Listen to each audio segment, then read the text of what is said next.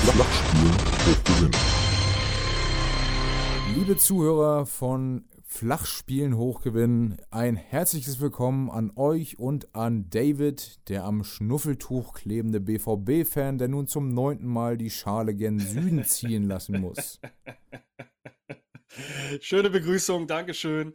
Ich freue mich, mit dem Elfmeterschützen eures Vertrauens mal wieder am Mikrofon zu, zu kleben und äh, ja, die beiden letzten Spieltage mal mit ihm zu erörtern, denn äh, wir hatten ja die besondere Situation, dass wir eine englische Woche hatten. Aber ich will dir gar nicht die Anmoderation komplett klauen. Deswegen bitte, mach bitte weiter. Ja, also ich kann in dem Zuge nur sagen, ich freue mich über eine steigende Hörerzahl. Mittlerweile bewegen wir uns im dreistelligen Hörerbereich und das regelmäßig. Also vielen Dank an alle, die regelmäßig diesen Podcast hören. Wir wachsen weiter, wir haben Bock, das weiterzuentwickeln. Schreibt uns genauso, wie es auf Instagram geschehen ist von unter anderem Philipp Luke 2802, der die Frage stellte, sind die Bayern zu besiegen? Und Lukas war 71 der fragt, ähm, ob wir was über Schalke gegen Bayern an sich erzählen können. Er meint, das wird wohl lustig. Ähm, dies und andere Dinge werden wir im Verlauf dieses Podcasts natürlich thematisieren. Schreibt uns immer die ganze Woche über weiter. Wir versuchen alle eure Fragen im Podcast unterzubringen. Ja, ich möchte direkt starten mit einem Statistik-Ratespiel. Ich krame ein paar Statistiken der letzten Spiele raus. Du guckst natürlich nebenbei nicht aufs Handy. Nur als Info für die Hörer. Wir beide sitzen nicht nebeneinander. Du bist bei dir zu Hause, ich bin bei mir zu Hause. Ich kann jetzt also gar nicht beurteilen, inwiefern du schummelst oder nicht. So, folgendes. Ich spiele fair, ich spiele fair. Das Handy liegt äh, beiseite. Ähm, ich habe hier tatsächlich nur meine Notizen offen. Mal gucken, was für lustige Antworten rauskommen. Ich möchte gerne wissen, um welches Spiel handelt es sich? Warte, warte, warte, warte. Darf, eine, eine, eine Frage muss ich dazu stellen. Ja? Darf ich mir nebenbei hier den Spieltag aufmachen und gucken, welches potenzielle Spiel es sein könnte? Das ja.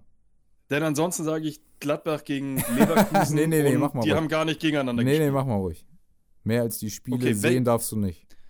Welcher Spieltag? Ja, der 18. 18. Spieltag, alles klar. Ja. Geht los. Alles klar. 9 zu 13 Torschüsse 32% zu 68% Ballbesitz? Das ist eine sehr, sehr gute Frage. Ich würde sagen, das ist Mainz gegen Leipzig. Das ist richtig.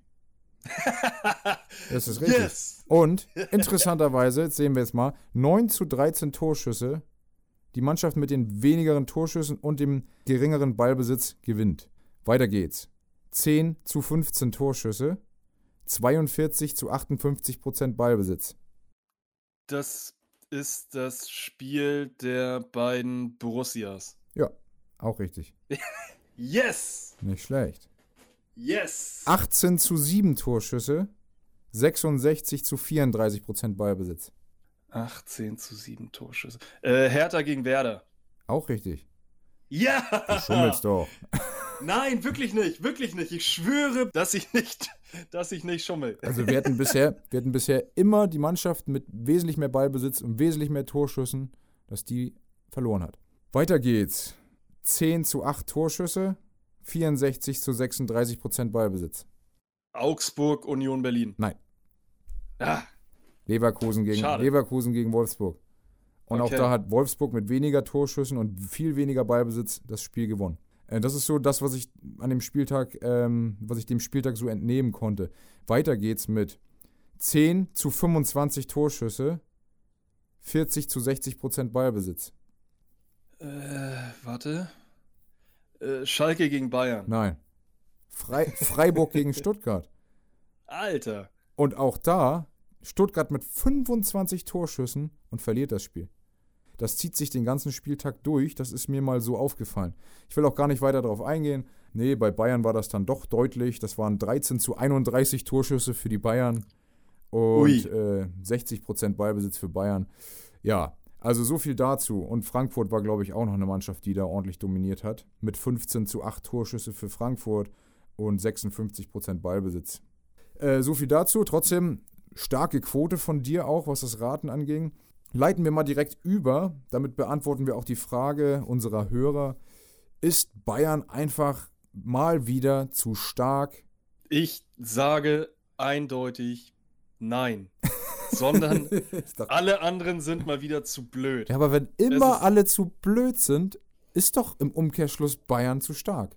Man könnte es auch einfach Glück des Dummen nennen, dass jedes Mal, wenn die Bayern patzen und ein potenzieller äh, Verfolger aufschließen könnte, ist dieser potenzielle Verfolger ebenfalls zu blöd und äh, lässt die Punkte dann liegen. Es ist, es ist zum Mäusemelken. Mittlerweile muss man echt sagen, die Kategorie Meisterkampf können wir bei uns eigentlich bis zur nächsten Saison wieder einstampfen, ja. denn Glückwunsch, 18. Spieltag, Bayern München, ihr habt die Meisterschaft wieder geholt.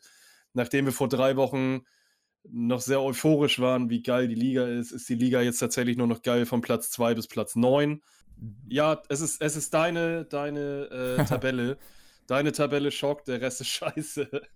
ja, das stimmt. Also meine Tabelle ist ja ohne Bayern, die sieht mal wieder richtig geil aus. Leipzig mit 35 Punkten, dahinter 32 Punkte Leverkusen, 32 Punkte Wolfsburg, 31 Punkte Gladbach, 30 Punkte Frankfurt, sogar Dortmund mit 29 Punkten ist nur 6 Punkte dahinter. Also geile Tabelle.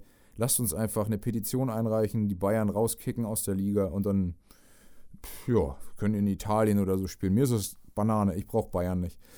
Ähm, Nein, ich bin, ich bin, ich bin seit äh, diesem Spieltag bin ich ein Verfechter davon, dass diese europäische Superliga kommt, genau. so, wo die Bayern dann rein Definitiv. Das wäre echt das für alle. Würde mir, für alle würde anderen, mir sehr gut gefallen. Für alle anderen ein, ein Segen. Wobei es hieß ja, dass die Dortmunder dann auch da äh, mitspielen sollen. Das wäre dann ja für dich irgendwie doof. Ja, aber warten wir mal ab, wie sie die Saison abschließen, ob man in, in der UEFA eigentlich äh, dem, dem BVB überhaupt noch in der europäischen Superliga haben möchte. Ja, was ich, was ich krass finde, ist, auf Bayern bezogen, alle Verfolger hatten ja irgendwie schon ihre Krise oder stecken jedenfalls mittendrin. Die Bayern hatten auch schon ihre Krise. Man äh, bedenke das ein oder andere Spiel knapp gegen Freiburg gespielt. Das sind jeweils die Spiele, haben sie immer knapp gewinnen können. Das Spiel gegen Union ging 1-1 aus, das gegen Leipzig 3-3 und das hat man ja schon als Krise angesehen. Äh, gegen Bremen war es auch nur ein 1-1, gegen Dortmund knapp gewonnen 3-2, gegen Köln knapp 2-1 gewonnen. Also sie haben ihre Krise durchschritten mit knappen Siegen, während die Verfolger jeweils haben ordentlich federn lassen. Ähm, zuletzt jetzt Leipzig gegen Mainz, nach einer 2-0-Führung noch 3-2 verloren.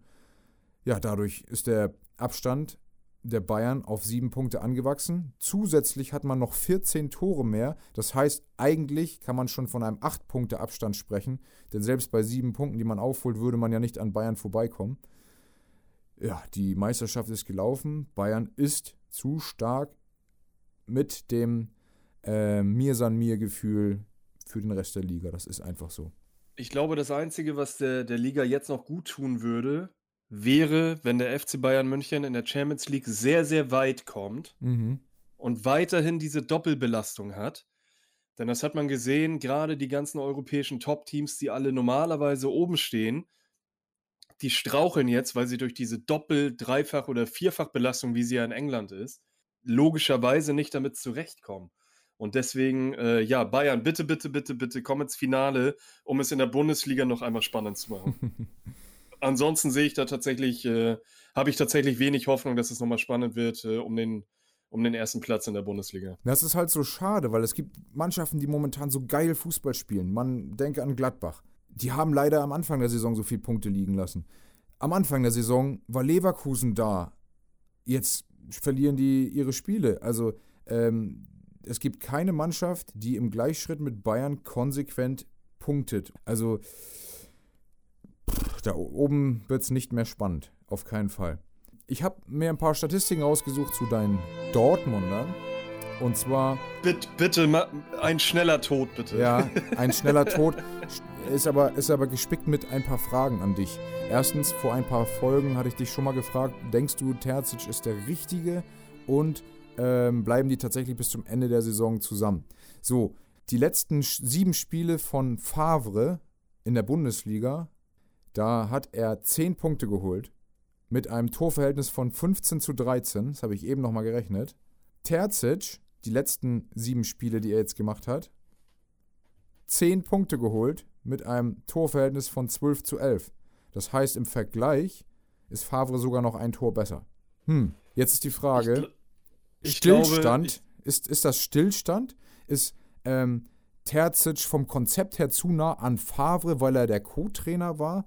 Oder ist einfach die Mannschaft, die die zu schlecht und zu schwach und zu undiszipliniert ist? Ich glaube, das ist in dem Fall tatsächlich ein wäre, wäre Fahrradkette Antwort, Frage-Antwort-Spiel. Denn man muss ja auch einfach mal sagen, wenn Lucien Favre weiterhin Trainer geblieben wäre, weiß man ja nicht, wie die Spiele jetzt dementsprechend ausgegangen wären. Der, den Effekt, den der BVB sich erhofft hat, der ist natürlich jetzt nicht eingetreten, dass man jetzt einfach eine Serie startet und aus den nächsten, was weiß ich, sieben Spielen 21 Punkte holt. Damit wäre man wahrscheinlich sehr glücklich und würde wahrscheinlich auch dementsprechend oben stehen.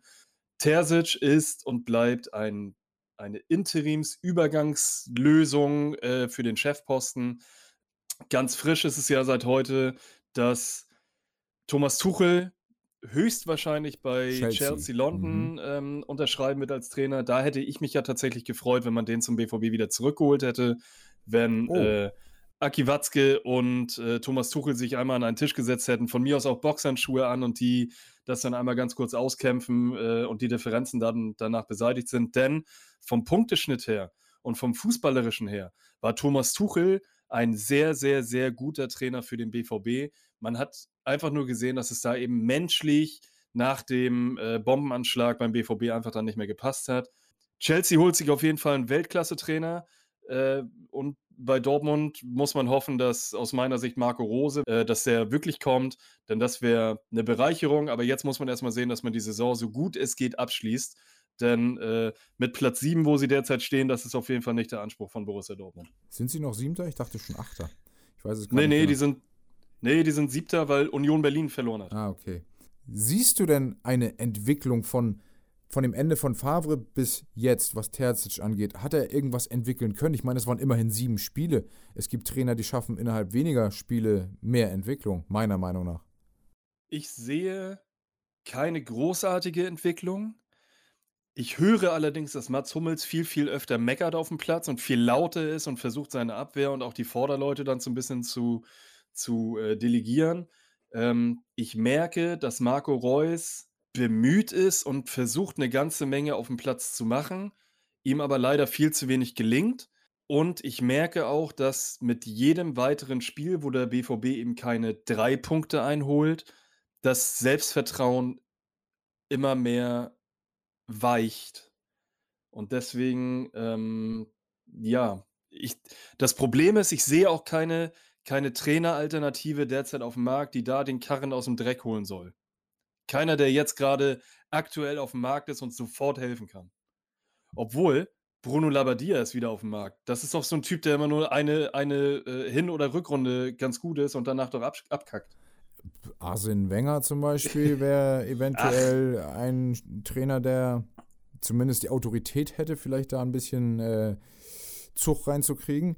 Naja, was ich auf jeden Fall bedenk zu bedenken gebe, ähm, wenn ich in die Kabine schaue, der Dortmunder, natürlich kann ich nicht wirklich reinschauen, aber wenn ich mich rein denke, dann ist es vielleicht ähm, schwierig jetzt für Terzic, der ein Co-Trainer war, der jetzt ähm, keine überzeugende Anfangsphase hatte, zehn Punkte aus sieben Spielen, ähm, bei dem man weiß, der ist eine Interimslösung, hören die denn überhaupt noch auf ihn? Und da ist es eben jetzt das Problem, wenn sie jetzt so viel verspielen, wie unter anderem den Champions League-Platz, eventuell auch den Euroleague-Platz, je nachdem, wie die Krise dann eben anhält, ich kann es mir zwar nicht vorstellen, aber meinetwegen, sie verspielen das auch noch.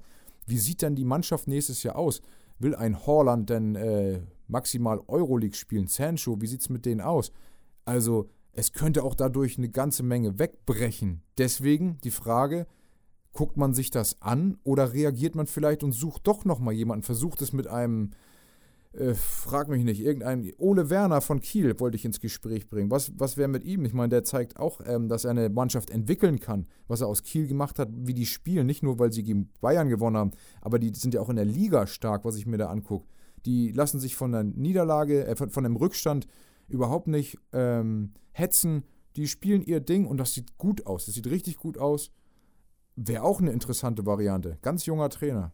Ja, aber sehr unerfahren, der glaube ich gerade mal ein Jahr seine, seine Trainerlizenz auch hat.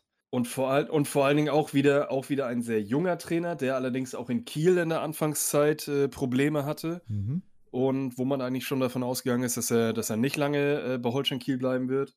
Ich glaube, du kannst Holstein Kiel auch nicht mit Borussia Dortmund vergleichen. Mit Holstein Kiel, wenn du, wenn du in der zweiten Liga dich im Mittelfeld äh, irgendwie festsetzt, dann, dann bist du safe, das ist alles okay, denn das sind die Erwartungen von Holstein. Keiner geht da auf die, auf die äh, Barrikaden und sagt, wir müssen aufsteigen und wir müssen definitiv erste Liga spielen. Aber genau diesen Anspruch hast du halt in Dortmund. Nicht nur, dass du erste Liga spielen willst, das ist, glaube ich, äh, äh, unbestreitbar, aber du musst mit dieser Mannschaft jedes Jahr in die Champions League kommen und du musst auf jeden Fall die Gruppenphase überstehen. Und ich glaube, dass ein Ole Werner sicherlich in den nächsten fünf, sechs Jahren interessant werden könnte, wenn er dann irgendwann auch nochmal in der ersten Liga, Erstliga-Luft geschnuppert hat. Aber ansonsten wirst du Ole Werner in der derzeitigen Situation sicherlich nicht verpflichten. Das glaube ich nicht. Du brauchst auch beim BVB brauchst auch einen Trainer, der ein bisschen Autorität ausstrahlt und ein bisschen internationales Flair hast. Und da lasse ich jetzt den Terzic einfach mal raus, weil das ist halt die 2B-Lösung aus meiner Sicht. Aber Terzic hat ja jetzt schon nach sieben Spielen gezeigt, dass er es nicht ist. Äh, anders als Hansi Flick, der ja überzeugt hat, ist die Lösung Terzic meiner Meinung nach schon gescheitert. Und dafür jetzt eine komplette Rückrunde mit ihm zu sagen, die ziehen wir durch, finde ich es noch lang. Würde man jetzt an Ole Werner baggern und den irgendwie bekommen für eine Ablöse, Geld hat Dortmund, hätte man die Möglichkeit, im Sommer wiederum zu reagieren, falls Werner keine äh, geeignete Lösung wäre. Das war so mein Gedanke. Also ich, ich glaube auch nicht, wenn das so weitergeht äh, und die Tendenz weiter nach unten zeigen wird, dass der BVB ähm, noch weiter an Terzic festhalten wird. Mhm. Denn da sitzen Leute, die haben Ahnung von Fußball und die sind ja auch nicht blöd. Sobald die auf die Tabelle gucken und sehen, wie, wie alle anderen Vereine punkten, wie Wolfsburg, Gladbach und Leverkusen oder wer auch immer, und die, die Ziele vom BVB in Gefahr sind, dann werden die auch reagieren. Da bin ich mir ganz sicher. Und da wird der Erste, der, der ähm, ja, fällt, wird Terzic sein. Hundertprozentig.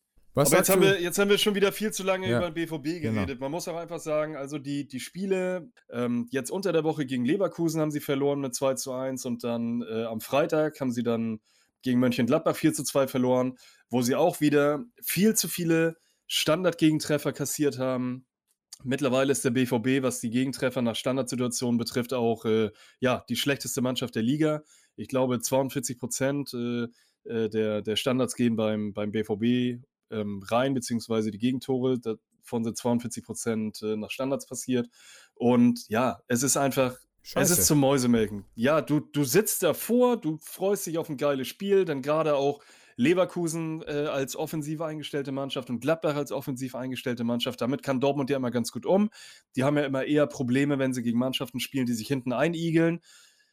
Ja, hat diesmal nicht so gut funktioniert. Also, es macht einfach keinen Spaß es macht zurzeit keinen Spaß, Dortmund-Fan zu sein. Wie sieht's Punkt. aus mit Leipzig? Um mal einen Übergang zu schaffen. Der nächste Verfolger, äh, der strauchelt. Und zwar gegen Mainz, Platz 17. Der zweite von hinten gegen den zweiten von oben. Was sagst du zu Leipzig? Da fehlt natürlich ganz klar die Qualität von Timo Werner, von Patrick Schick vorne. Das ist zu spüren. Da bin ich absolut deiner Meinung. Also die, die, die Stürmersituation bei Leipzig ist leider derzeit gar nicht mal so gut. Und wenn dann leider noch das offensive Mittelfeld derzeit nicht in Form ist, äh, ja, dann schießt du keine Tore und dummerweise kassierst du sie dann irgendwann hinten und äh, ja, verlierst dann auch mal ein Spiel gegen Mainz. Ich denke, bei Mainz wird das jetzt so eine, so eine Aufbruchsstimmung ähm, herbeirufen und die werden jetzt nochmal versuchen, mit aller Kraft da aus dem, aus dem Keller rauszukommen. Leipzig muss ganz, ganz schnell wieder in die Spur kommen weil sie nämlich ansonsten genau dasselbe ereilen wird wie den, wie den BVB, dass sie dann durchgereicht werden. Denn die Mannschaften wie Wolfsburg oder auch Mönchengladbach, die lauern und das sind die Mannschaften, die derzeit einen Lauf haben. Und Frankfurt auch. Also Freiburg, Frankfurt. Frankfurt, richtig geil. Fra richtig ja, Freiburg geil. Ich freue mich total. Mhm. Ja, gut. Freiburg ist, glaube ich, noch acht Punkte hinter, hinter Leipzig noch entfernt. Und äh, die nächsten Mannschaften, die, äh, oder die nächsten Gegner, die Freiburg hat, sind, glaube ich, auch nicht so einfach. Aber. Man kann auch mal gegen äh, Freiburg verlieren. Man kann auch mal gegen Freiburg verlieren. Und mittlerweile haben das in dieser Saison wirklich viele Vereine getan. Ja. Also ich denke, jedes Mal bei Kickbase denke ich mir dann, okay, dieses Wochenende stellst du vielleicht mal weniger Freiburger auf, äh, dann machst du nicht so viele Minuspunkte. Ich habe dieses Wochenende zwei Leipziger dafür aufgestellt. hätte ich es mal nicht getan. Hätte ich Ja. Demirovic aufgestellt, hätte ich auf jeden Fall schon wieder äh, Punkte für eine Bude gekriegt. Aber nein, es rechnet ja auch keiner damit, dass Freiburg wirklich so gut gegen Stuttgart besteht, dass sie die drei Punkte entführen können. Naja, du hast die Statistik am Anfang gehört. Äh, so gut war es nicht und sie hatten eine Menge Glück.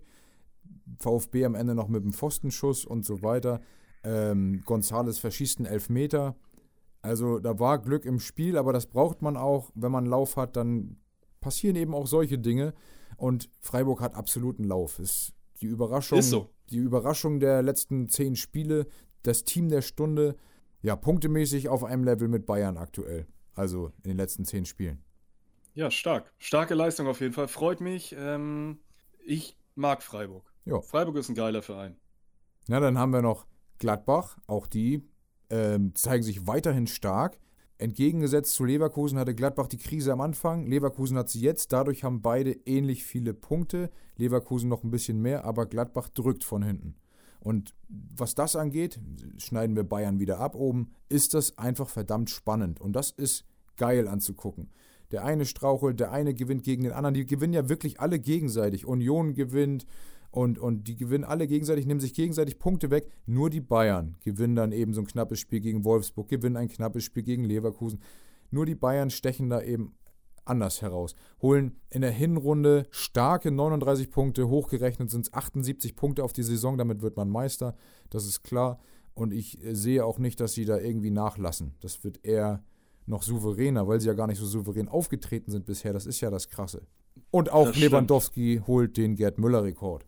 Wenn der sich nicht verletzt, ist das ohne Frage der Fall. Der trifft in jedem Spiel, schießt die Elfmeter. Also verrückt. Das wird. Also ich finde, ich finde, für die Bayern wird es jetzt gerade in den nächsten Wochen auf jeden Fall spannend. Also sie spielen jetzt ähm, am, am kommenden Wochenende, spielen sie gegen Hoffenheim. Da haben sie ja äh, in, in der Hinrunde schon, ich glaube, 4 zu 1 damals verloren. Ähm, das tat auf jeden Fall weh. Und äh, danach haben sie Hertha BSC. Da muss man ja auch mal gucken, wie sich die Situation bei der Hertha jetzt eben entwickelt, nachdem sie jetzt ähm, am Montagmorgen Bruno Labbadia und äh, Michael Prezia entlassen haben und jetzt Paul Dardai auf jeden Fall als Trainer schon mal wieder zurückgeholt haben. Das sind auf jeden Fall zwei, zwei Spiele, die für die Bayern sicherlich schwer werden. Hoffenheim hat einen kleinen Lauf. Hertha ist derzeit jetzt ein bisschen unberechenbar, dadurch, dass sie, dass sie jetzt eben die neue Trainersituation haben. Und potenziell haben sie ja gute Spieler, die nur derzeit einfach noch zu keiner Mannschaft zusammengewachsen sind. Aber Paul Dardai hat ja durchaus schon gezeigt, dass er zu sowas in der Lage ist, eben wieder eine Mannschaft zu formen. Er muss es halt nur schnell machen, denn äh, ja, nächstes Wochenende oder übernächstes Wochenende kommen die Bayern nach Berlin. Aber Verteidigung äh, kann er. Und das ist das, was Hertha auch fehlt. Die haben ja Offensivkräfte, die das ein oder andere Mal schon gezeigt haben, dass sie stark sind. Und eine Verteidigung zusammenstellen, das kann Dardai. Das hat er in den letzten Jahren gezeigt, als er Trainer war. Ich finde ja auch geil, er ist ja wirklich eine Vereinsikone, hat, äh, ist Rekordspieler für den Verein. Und nachdem er ähm, den Chefposten nach vier oder fünf Jahren hat räumen müssen, was macht er? Andere gehen geknickt weg. Er geht und wird U16-Trainer bei Hertha. Das muss man sich mal vorstellen. Nachdem er vier oder fünf Jahre Bundesliga-Trainer war, geht er in den gleichen Verein, weil er den Verein einfach geil findet und liebt und ist da wieder im Jugendbereich und trainiert. Das ich meine ich mal, ich meine mal irgendwo gelesen zu haben, dass Paul Dardai irgendwie einen Vertrag auf Lebenszeit bei Hertha BSC Berlin hat. Ja. Ähm, er hat nach seiner, nach seiner Entlassung als Cheftrainer der Bundesligamannschaft, hat er, glaube ich, mal ein Sabbatjahr eingelegt und hat dann nach dem, nach dem Sabbatjahr, wie du schon sagst, die U16-Mannschaft dann übernommen. Ähm, ja, das muss man auch erstmal machen. Ich glaube, der ein oder andere würde sein Ego dann schon da drüber stellen, aber Paul Dardai, wie du schon sagst, liebt diesen Verein abgrundtief Mhm. und sagt, es ist mir egal, Hauptsache ich kann bei diesem Verein arbeiten. Ähm, geht er von der Bundesligamannschaft eben in den Jugendbereich. Das ist aller Ehren wert. Total geil. Ich bin gespannt, wie das, wie das bei, bei Berlin jetzt auch in den nächsten Wochen funktionieren wird. Kommen wir zu den nächsten Vereinen. Und zwar sind wir da bei Bielefeld und bei Eintracht Frankfurt. Ähm, ja, die haben ja jetzt am 17. Spieltag hat Eintracht Frankfurt gegen, gegen Freiburg 2-2 gespielt. Äh, das ist aber gar nicht weiter schlimm, denn die Frankfurter haben schon einen ganz guten Lauf. Beide. Äh, jetzt am, Freiburg hat ja, ja, Freiburg haben wir, haben wir gerade schon besprochen, auf jeden Fall. Frankfurt ist allerdings auch ganz gut oben dabei. Mhm. Ähm, die Frankfurter haben ja jetzt am Wochenende gegen Arminia Bielefeld 5 zu 1 gewonnen. Und äh, das Bemerkenswerte an der Sache war, was ich gelesen habe, dass die Bielefelder vor dem Spiel gegen, gegen Eintracht Frankfurt, wo sie halt fünf Buden kassiert haben, ähm, weniger Gegentore zugelassen haben als der FC Bayern München. Und da muss man sagen, ja, okay, vorne klappt es vielleicht noch nicht ganz, aber hinten, da sind sie auf jeden Fall dicht gewesen bis zum Frankfurt-Spiel. Und äh, ich freue mich auf jeden Fall, dass die, dass die Bielefelder dann am ähm, Mittwoch, am 17. Spieltag dann gegen, gegen VfB Stuttgart 3 zu 0 gewonnen haben. Diese drei Punkte waren wichtig. Und also ja. Bielefeld lässt sich nicht aus der Ruhe bringen, spielt äh, das, was äh, der Verein hergibt und sind überm Strich. Und das ist das Ziel. Im wahrsten Sinne des Wortes überm Strich, äh, denn sie sind nämlich vom Relegationsplatz runter und sind mit 17 Punkten punktgleich mit Hertha mhm. BSC auf Platz 15. Äh, Berlin steht nur noch drüber, weil sie halt das bessere, in Anführungsstrichen, bessere Torverhältnis haben. Aber die Bielefelder spielen auf jeden Fall gut mit. Und wenn das so weitergeht, dann werden die sicherlich auch die Klasse halten. Ich könnte mir gut vorstellen, dass gerade die drei Vereine, die jetzt gerade auf den Plätzen 16, 17, 18 stehen, also Köln, Mainz und Schalke, dass es genau die drei Vereine sind, die auch den Relegationsplatz respektive den Abstieg unter sich ausmachen werden. Ganz kurz noch, ich glaube, Mainz ähm, fing mit dem Spiel gegen Bayern an ich glaube, die haben sich so ein bisschen erholt. Die Punkte kommen jetzt. Das glaube ich schon, weil die Mannschaft mehr hergibt. Jetzt ist auch äh, ein ganz anderer Spirit da drin und ich glaube, die werden noch mehr Punkte holen und es wird noch eine andere Mannschaft auf Platz 16 rutschen. Und Mainz kann sich da noch rausarbeiten. Es sind fünf Punkte bis zum äh, Relegationsplatz und äh, ich glaube, das können sie noch erreichen. Wie ich Frankfurt sehe, hast du gefragt? Ja. Stark. Also jetzt auch Kostic spült wieder auf. Ähm, also vorne Jovic funktioniert. Da, also der, der ist ja, der hat ja sofort eingeschlagen ja. wieder. Also als wenn der gar nicht weg gewesen wäre, hat das ja sofort funktioniert, äh, dass man den wieder sofort in die Mannschaft integrieren kann. Also starke Leistung, äh, gar nicht nur von Luka Jovic, sondern von der ganzen Frankfurter Mannschaft. Denn in Bielefeld 5-1 gewinnen, das musst du auch erstmal schaffen. Ähm, Ähnlich ja. wie Gladbach. Schade, dass der Saisonstart nicht gut war. Und äh, ansonsten wären sie nämlich auch viel weiter oben, genauso wie Gladbach. Auf jeden Fall. Warten wir mal ab, was die, was die weitere Saison jetzt ähm, bringen wird. Denn ich glaube schon, dass die Frankfurter eine, eine so starke Mannschaft jetzt haben, indem sie halt Bastos abgegeben haben und Luka Jovic jetzt für, das, äh, für die Rückrunde ausgeliehen haben. Die können, wenn die so weiterspielen, auf jeden Fall noch um die Champions League-Plätze mitspielen. Mhm. Ja, kommen wir zum nächsten, zum, zum nächsten Spiel oder zu den nächsten beiden Vereinen und das sind Augsburg und Union Berlin.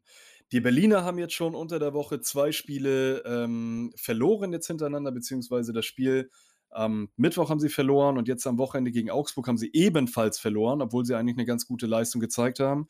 Die Augsburger, und da muss ich leider ja, meine Voraussage für die nächsten sechs Spiele jetzt zurücknehmen. Ich habe gesagt, die Augsburger werden in den nächsten sechs Spielen null Punkte holen. Sie haben leider nach dem zweiten Spiel schon die ersten drei Punkte eingefahren. Ich komme mit einer neuen Sache und sage, sie holen in den nächsten vier Spielen null Punkte.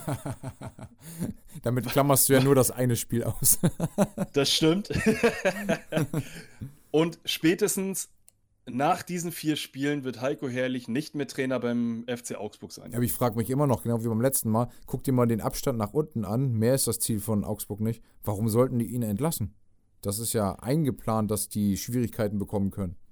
Ja, aber das ist ja die Tabellenkonstellation Stand jetzt. Warte doch erstmal ab, wie die Tabellenkonstellation Stand später in vier Spieltagen oder nach vier Spieltagen ist. Hm, da werden die Augsburger sicherlich nochmal nach unten rutschen und gerade dann, wenn du so einen Verein hast wie Mainz und Hertha und Bielefeld von mir aus auch, das sind alles Vereine, die potenzielle Punktejäger sind und die jetzt in den nächsten Spielen auch Punkte einfahren werden.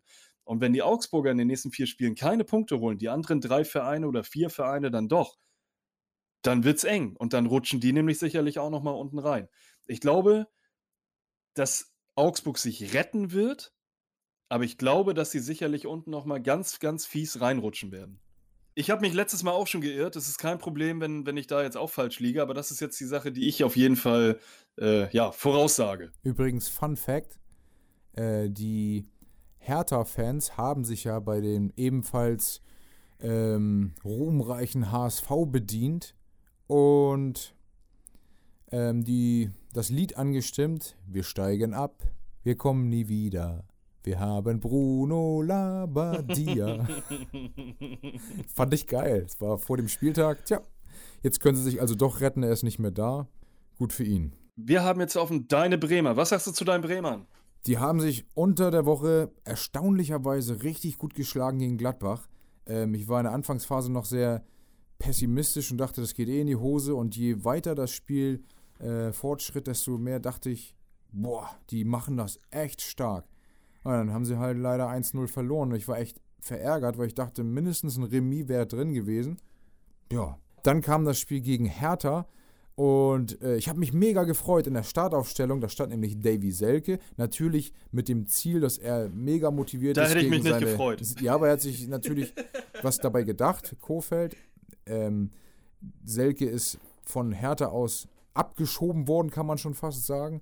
Und sollte natürlich diese extra Motivation mitbringen in seinem Spiel, dass er eh körperbetont ist. Und er hat sich im Strafraum vorne oder in der gegnerischen Hälfte, eher gesagt, hat sich gut präsentiert, ist präsent gewesen, hat seinen Körper eingebracht, äh, war anspielbar, hat auch den einen oder anderen Ball festgemacht, was ich ja bei Sargent immer kritisiere. Der ist zwar sehr agil, bewegt sich von der einen zur anderen Seite, aber wenn der mal einen Ball annimmt, der, der ihn in Lauf gespielt wird, dann stoppt er, dreht nach hinten und verliert irgendwie den Ball. Und das passiert fast regelmäßig. Ja, dann habe ich. Und das hat Davy Selke so krass angestrengt, dass er nach 32 Minuten schon ausgewechselt werden musste. nee, der hat ja einen Schlag drauf bekommen auf den Oberschenkel. Das konnte man in der, ähm, der Zusammenfassung auch noch sehen, in der, in der Zeitlupe. Das sah schon schmerzhaft aus. Er hat aber einen so geilen Elfmeter versenkt, da habe ich richtig gefeiert. Der war oben rechts in den Winkel geschossen, so souverän. Respekt. Dann musste er raus und wer kommt? Sergeant. Ich habe schon gedacht, ich habe gehofft. Ich habe zu, zu meine Frau im Hintergrund, da habe ich gesagt von wegen, oh bitte wechsel Dingshi oder sonst wen ein. Und dann kommt Sergeant. Also Kofeld ist wirklich total der Sergeant-Fan. Er hat schon gesagt, im nächsten Spiel, der spielt zu 100 Prozent.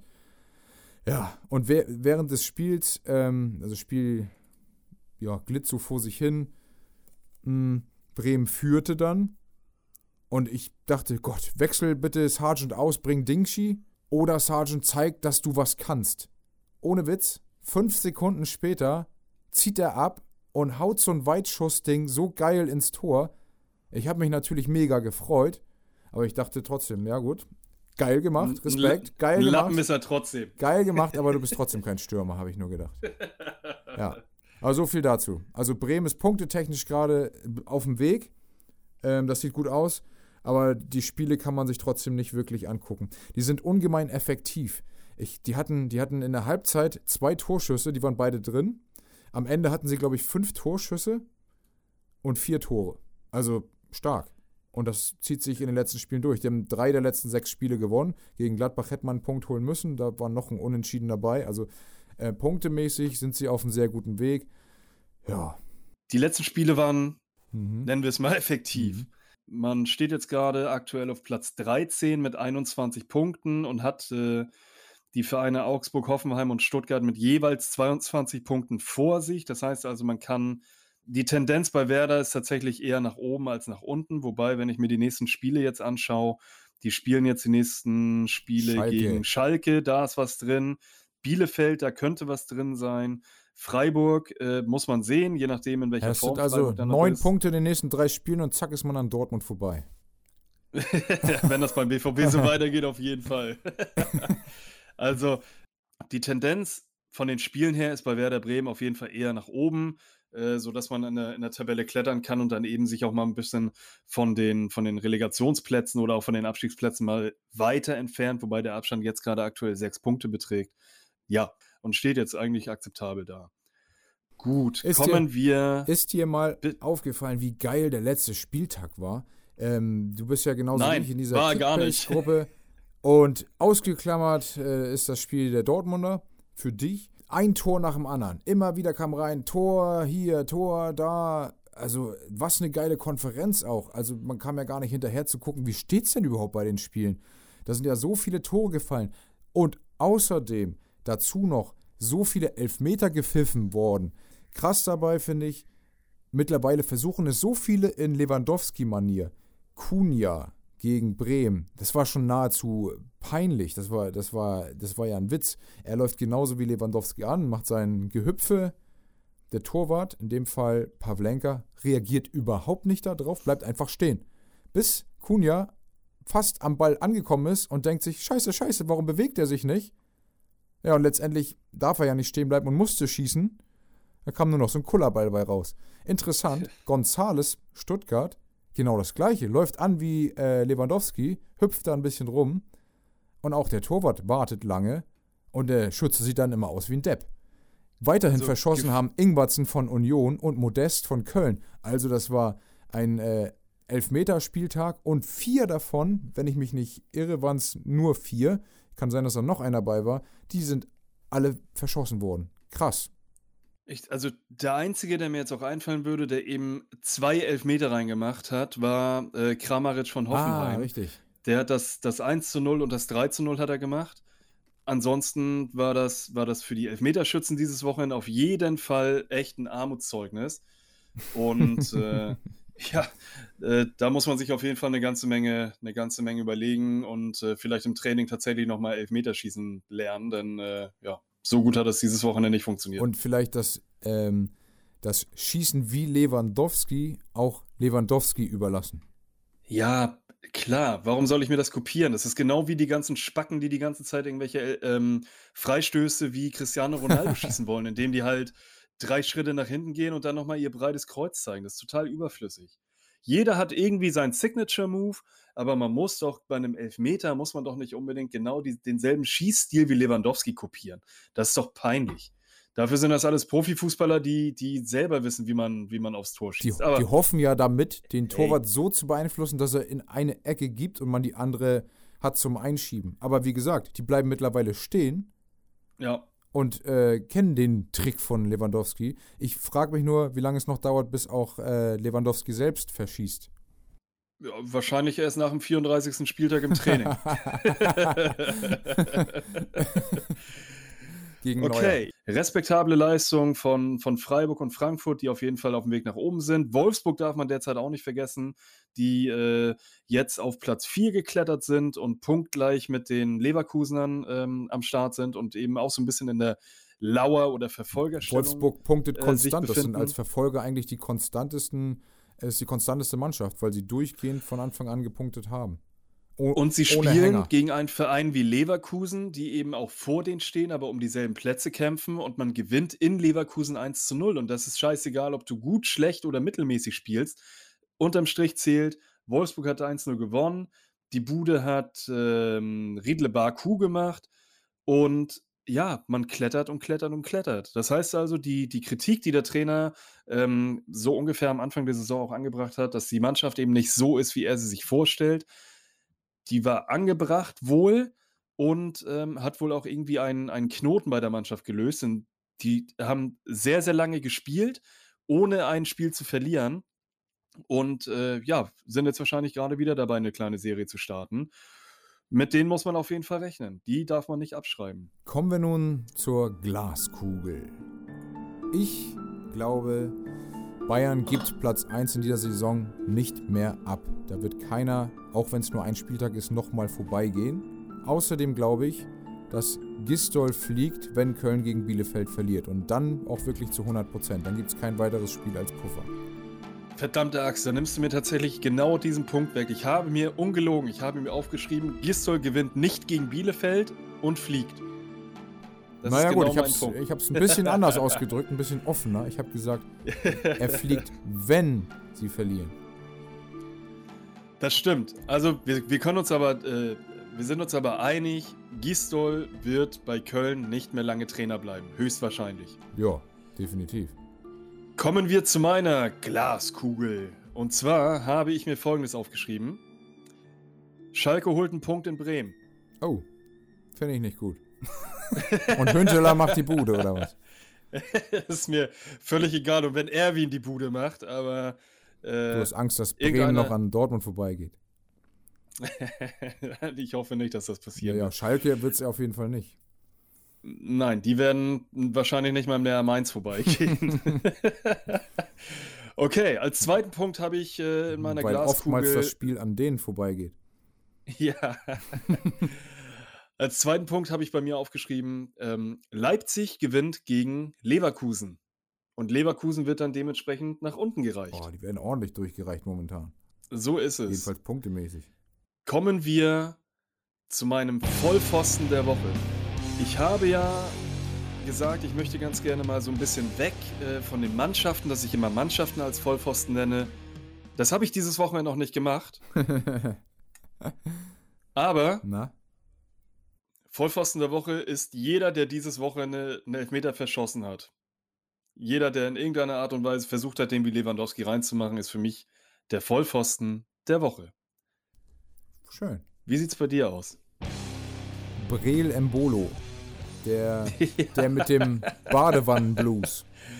Also, Ey, ja, ganz ehrlich, ich, ich, wollte, ich wollte am Anfang äh, als Begrüßung für dich nehmen. Martin, der Mann, der in Essen von, einer, von einem Restaurant in eine Wohnung flüchtet und sich in eine Badewanne legt, um von der Polizei nicht entdeckt zu werden. es ist, es ist auch ganz ehrlich, es ist, es ist lachhaft. Ich habe ja das Interview nach dem Spiel Gladbach-Dortmund äh, mit, mit ähm, Rose gesehen und er sagte auch, der steht im nächsten Spiel wieder im Kader. Er glaubt ihm. Und natürlich, es gilt der, der, es gilt der, der ähm, die, die Unschuldsvermutung. Ähm, also er gilt als unschuldig, solange nichts anderes bewiesen ist. Aber ich meine ganz ehrlich, das ist jetzt so offensichtlich, dass, dass, dass die Geschichte so passiert ist, wie sie in den Medien breitgetreten worden ist. Und das ist einfach lachhaft. Anstatt sich hinzustellen, zu sagen, ja, es war dämlich von mir, ich war auf der Party, erzählt er jetzt den Leuten einen vom Pferd, erzählt den Fans über Instagram, äh, von wegen, nee, das, äh, ich werde da verarscht, äh, da, irgendjemand meint, ich wäre da gewesen, ich war da nicht, ich habe keine Party gefeiert. Jetzt erzählt er ja irgendwie, er, er, war nur ein Basketballspiel mit Freunden gucken oder so, keine Ahnung, also total der Blödsinn auf jeden Fall. Am witzigsten finde ich ja, was die in der Bildzeitung die ganze Zeit schreiben. Erstens, er wollte ein Basketballspiel mit Freunden gucken. Okay, dann stelle ich mir die Frage, A, warum versteckt er sich in der Badewanne? Und B, warum ist sonst kein anderer in der Wohnung außer Brelem Bolo? dann, also was für ein Zufall, dass diese Wohnung, wo er Basketball mit Freunden gucken wollte, leider gerade genau gegenüber ist von dieser komischen Kneipe, wo gefeiert wurde. Es ist einfach zu abgefahren. Und wenn dann noch dazu kommt, dass die Polizei sagt, ja, wir sind uns ziemlich sicher, dass das Brelembolo war, der da aus der Kneipe rausgelaufen ist und dann übers Dach in die Wohnung ge geflüchtet ist. Ja, wie viele Beweise willst du denn noch haben? Wenn die Polizei schon sagt, dass es Embolo war, dann liegt es, also ich weiß nicht, was er versucht damit zu bezwecken und in, warum er versucht, diese Geschichte weiter aufrechtzuerhalten, dass er mit Freunden Basketball gucken wollte. Es ist lächerlich. Es ist einfach nur lächerlich. Und ich gebe dir recht, dein Vollpfosten der Woche übersteigt meine Vollpfosten der Woche definitiv um Kilometer. Brelembolo am besten bis zum Ende der Saison sperren. Dein ganzes Gehalt einfach mal in, in so ein Corona- äh, Fund stecken, damit die ganzen Leute dementsprechend seine Kohle für was Nützliches ausgeben können. Er hatte ja genau eine Chance gesehen, um von dieser Party aus zu flüchten. Aber da er ja ein Chancentod ist, wie man schon oft gesehen hat, hat es natürlich nicht funktioniert. Dann wundert mich aber, dass er, als er übers Dach geflüchtet ist, sich noch, noch die Beine gebrochen hat. ist schön über den rechten Flügel gesprintet und hat den Ball vergessen. Naja. Ja, wie auch immer. Okay. Kommen wir zum Glückspilz der Woche. Das ist für mich Bruno Labbadia. Komisch. Mann! Komisch. Meiner auch. Komisch, aber dass er sich den Sauhaufen nicht mehr antun muss und dass er, äh, dass er so, ein, so, ein, so aufrecht dieses Interview führt, wie ihn da ähm, live mitgeteilt wird, dass über die Medien längst breitgetreten worden ist, dass er nicht mehr Trainer von äh, Hertha sein wird, dass die Entscheidung gefallen ist. Und er sieht das ganz sachtlich und moderiert das einfach entspannt weg. Also ich glaube, der ist auch relativ glücklich, dass er nicht mehr ähm, heute auf dem Trainingsplatz stand und äh, diese Geschicke leiten muss. Und er wird sicherlich fürstlich entlohnt. Also meine, meine These bei der ganzen Geschichte ist ja, Bruno Labbadia hofft seit fünf, sechs Spieltagen, dass er entlassen wird und stellt dementsprechend die Spielerscheiße auf. Und jede Woche geht das immer weiter. Und er sagt, ja, okay, dann ziehe ich jetzt noch eine Woche durch, aber ich werde nicht kündigen, ihr müsst mich schon rausschmeißen. Okay, und jetzt ist er endlich erlöst worden und muss sich dieses langweilige, unmotivierte Rumgekicke von dieser Söldnermannschaft nicht mehr antun. Ähm, kann jetzt wahrscheinlich ein bisschen Urlaub machen. Oder, Köln. oder, genau, oder er wartet einfach nur noch darauf, dass Markus Gisdol beim ersten FC Köln rausfliegt, dass er endlich bei Köln als Trainer angestellt werden kann. Also interessant für ihn wären eigentlich nur Köln, Hoffenheim, Augsburg. Ja, aber das sind ja wahrscheinlich auch noch die letzten Vereine, die er gefühlt in der Bundesliga noch nicht trainiert hat. Tja, aber naja, Äh, das ist das. ja, also ich sehe es genauso. Äh, Bruno Labbadia ist auch mein Glückspilz der Woche äh, durch die Erlösung des äh, Cheftrainerpostens bei Hertha BSC Berlin. Und natürlich die Hertha-Fans, die jetzt auch von Preetz erlöst worden sind, was sie ja seit, ich glaube, elf Jahren oder so sich gewünscht haben, mit teilweise äh, Demos vor dem Stadion. Es ist soweit, die Post-Preetz-Ära hat begonnen. Ja, also wer, wer, wer in, den, in, den, in den Jahren es nicht geschafft hat, gerade jetzt auch mit dieser unglaublich hohen Finanzspritze von äh, Wind Windhorst. Horst, ich wollte, ich wollte schon Windei sagen, aber das ist falsch. Ja, das ist, äh, Ähm, wer es nicht geschafft hat, eine Mannschaft, sondern einfach nur diverse Einzelspieler für unglaublich viel Kohle äh, zusammenzukaufen, ähm, ja, der hat bei dem vermeintlichen Big City Club da noch nichts mehr zu suchen. Ich bin gespannt, wen sie jetzt äh, bei Berlin aus dem Hut zaubern werden, ob das mal No-Name sein wird oder ob die tatsächlich einen äh, holen, der Stallgeruch hat, was ja ganz gerne bei Hertha BSC so gemacht wird, oder ob sie mal jemand holen, der, der komplett äh, ja, neu ist, aber trotzdem die Bundesliga kennt. meinst du Ich bin im gespannt. Management? Ja, ja, klar, Okay. natürlich. Ich meine, jetzt haben die bisher ja gesagt, die wollen erstmal Arne Friedrich dort äh, positionieren. Ja, Vielleicht bleibt er ja.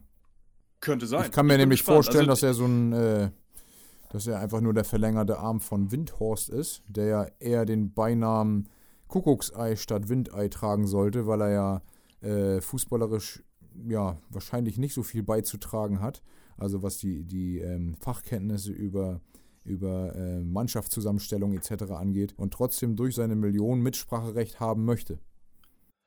Ich könnte mir vorstellen, also dass Arne Friedrich jetzt bis zum Ende der Saison das auch interimsmäßig macht. Aber sobald es dann wieder an die Kaderplanung für die neue Saison geht, Reschke. ähm, werden sie.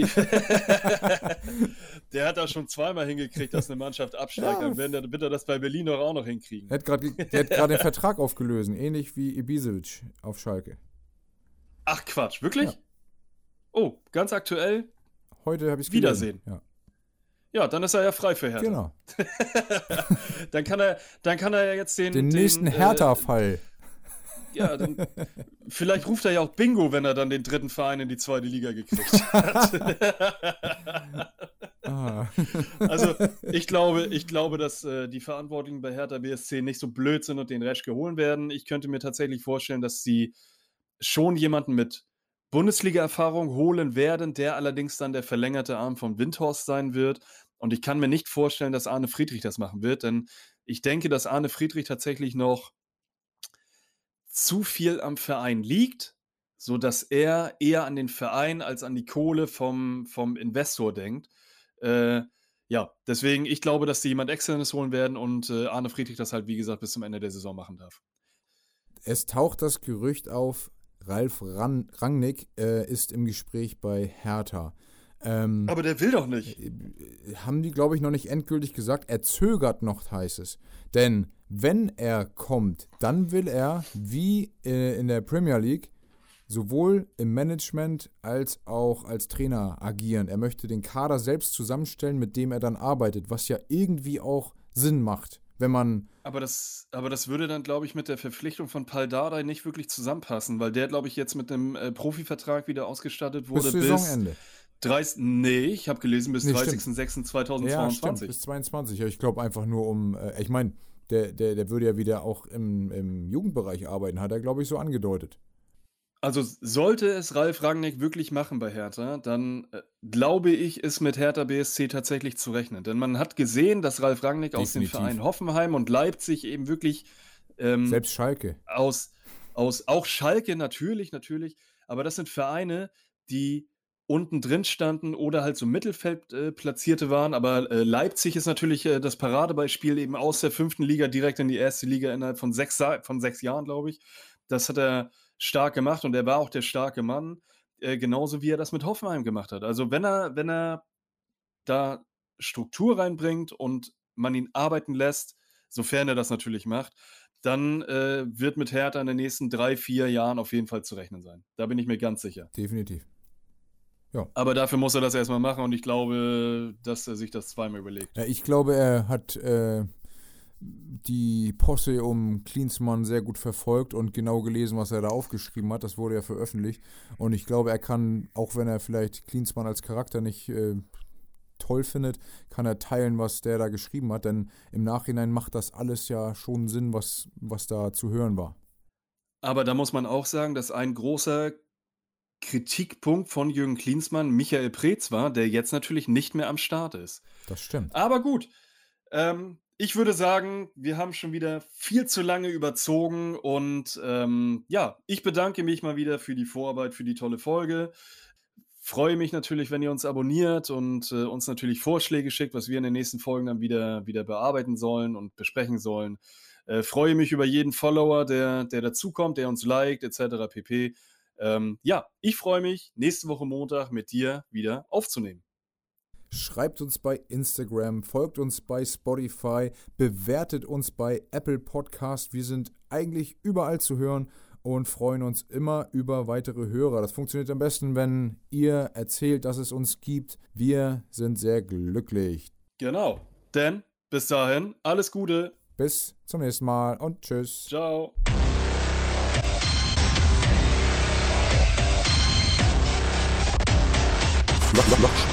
Bekledim.